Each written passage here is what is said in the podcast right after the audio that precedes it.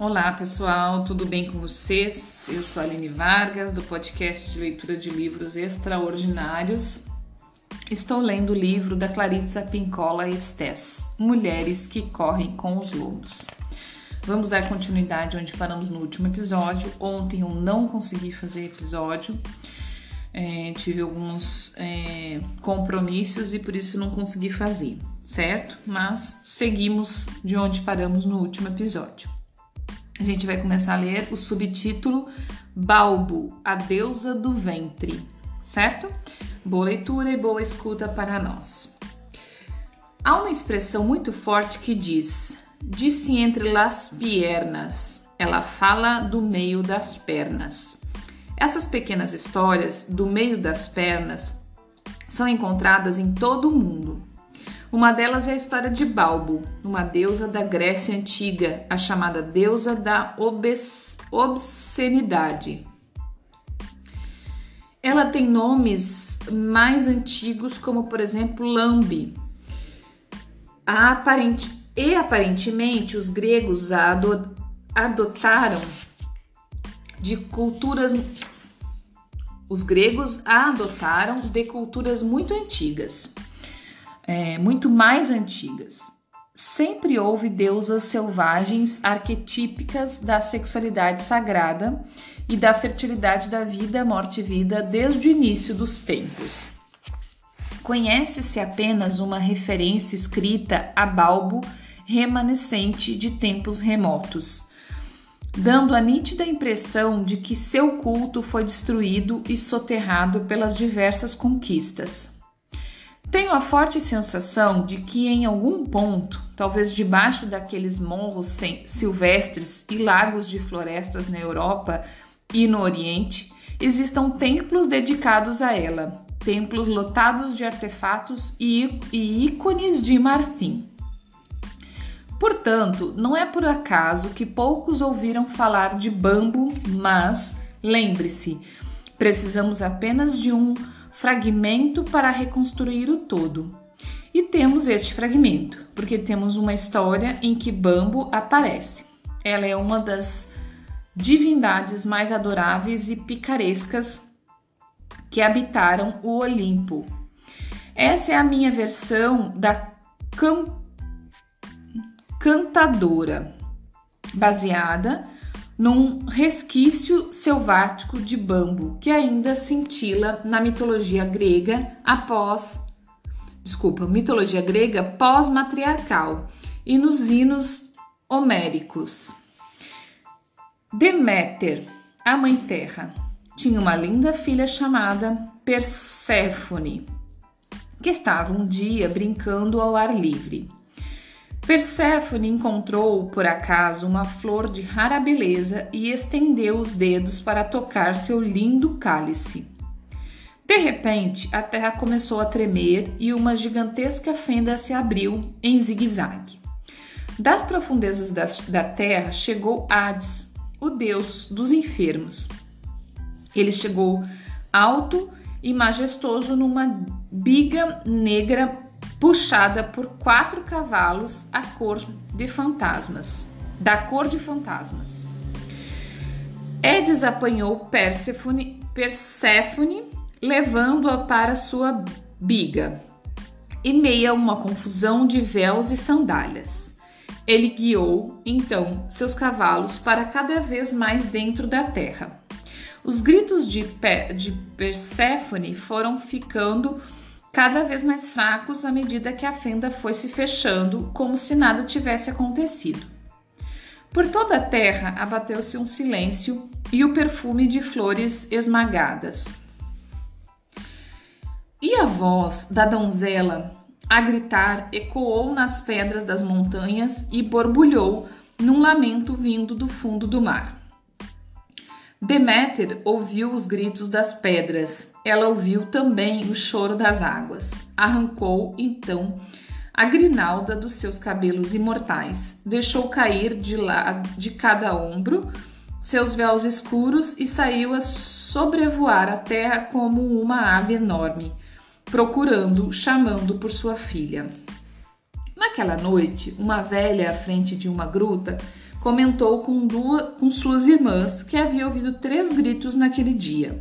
Um, o de, de uma voz jovem que gritava de pavor. Um outro que implorava ajuda. E um terceiro, o de uma mãe que chorava. Não se via Perséfone em parte alguma. E assim começou a procura longa e enlouquecida de Deméter por sua filha querida. Deméter esbravejava, chorava, gritava, fazia perguntas, procurava debaixo, dentro e em cima de todos os acidentes geográficos. Implorava por misericórdia, implorava pela morte, mas não conseguia encontrar sua filha amada. Assim, ela, que havia gerado o crescimento perpétuo de tudo, amaldiçoou todos os campos férteis do mundo, gritando na sua dor. Morram, morram, morram. Em decorrência da maldição de Deméter, nenhuma criança poderia nascer, nenhum trigo poderia crescer para se fazer pão, nenhuma flor para as festas, nenhum ramo para os mortos. Tudo ficou murcho e esgotado na terra crestada e nos seios secos. A própria Deméter não mais se, se banhava. Seus mantos estavam encharcados de lama, seus cabelos pendiam em cachos imundos. Muito embora a dor do seu coração fosse tremenda, ela não se entregava. Depois de muita investigação, de muitos pedidos e muitos incidentes, tudo levando a nada, ela afinal perdeu as forças ao lado de um poço numa aldeia onde não era conhecida. E quando re recostou seu corpo dolorido na pedra fresca do poço, chegou por ali uma mulher, ou melhor, uma espécie de mulher. E essa mulher chegou dançando até Deméter, balançando os quadris de um jeito que sugeria relação sexual e balançando os seios nessa, sua pequena dança. E quando Deméter a viu, não pôde deixar de sorrir um pouco. A fêmea que dançava era realmente mágica, pois não tinha nenhum tipo de cabeça. Seus mamilos eram seus olhos e sua vulva era sua boca. Foi com essa boquinha que ela começou a regalar Deméter com algumas piadas picantes e engraçadas. Deméter começou a sorrir. Depois deu um risinho abafado e em seguida uma boa gargalhada. Juntas, as mulheres riram. A pequena deusa do ventre, Balbo, e a poderosa deusa mãe da terra, Deméter. E foi exatamente esse riso que tirou Deméter da sua depressão e lhe deu energia para prosseguir na sua busca pela filha, que acabou em sucesso com a ajuda de Balbo, da velha Hécate e do sol Hélios. Restituíram Perséfone à sua mãe. O mundo, a terra e o ventre das mulheres voltaram a vicejar. Sempre gostei mais dessa pequena Balbo do que de outras deusas da mitologia grega. Talvez mais do que de qualquer outra figura. Ponto final. Ela, sem dúvida, tem como origem as deusas do ventre do período neo, neolítico, que são misteriosas, figuras sem cabeça e às vezes sem pés e sem braços. É insignificante chamá-las de figuras de fertilidade, porque elas são muito mais do que isso. Elas são talismãs da conversa da mulher. Vocês sabem aquele tipo de conversa que as mulheres nunca, nunca mesmo teriam na frente de um homem, a não ser que fosse sob circunstâncias raras. Esse tipo de conversa. Elas representam sensibilidades e expressões exclusivas em todo o mundo. Os seios é o que é sentido dentro desses bichinhos sensíveis. Os lábios da vulva, nos quais a mulher tem sensações que outros podem imaginar, mas que só ela sabe. E a gargalhada é um dos melhores remédios que a mulher pode ter. Sempre considerei que o café que clate era um remanescente de algum antigo rito feminino de reunião. Um ritual de conversa íntima, mulheres falando com suas, com suas estranhas, dizendo a verdade, rindo até parecerem bobas, revigoradas, de volta ao lar, sentindo tudo melhor. Às vezes é difícil conseguir que os homens se afastem para que as mulheres possam ficar a sós.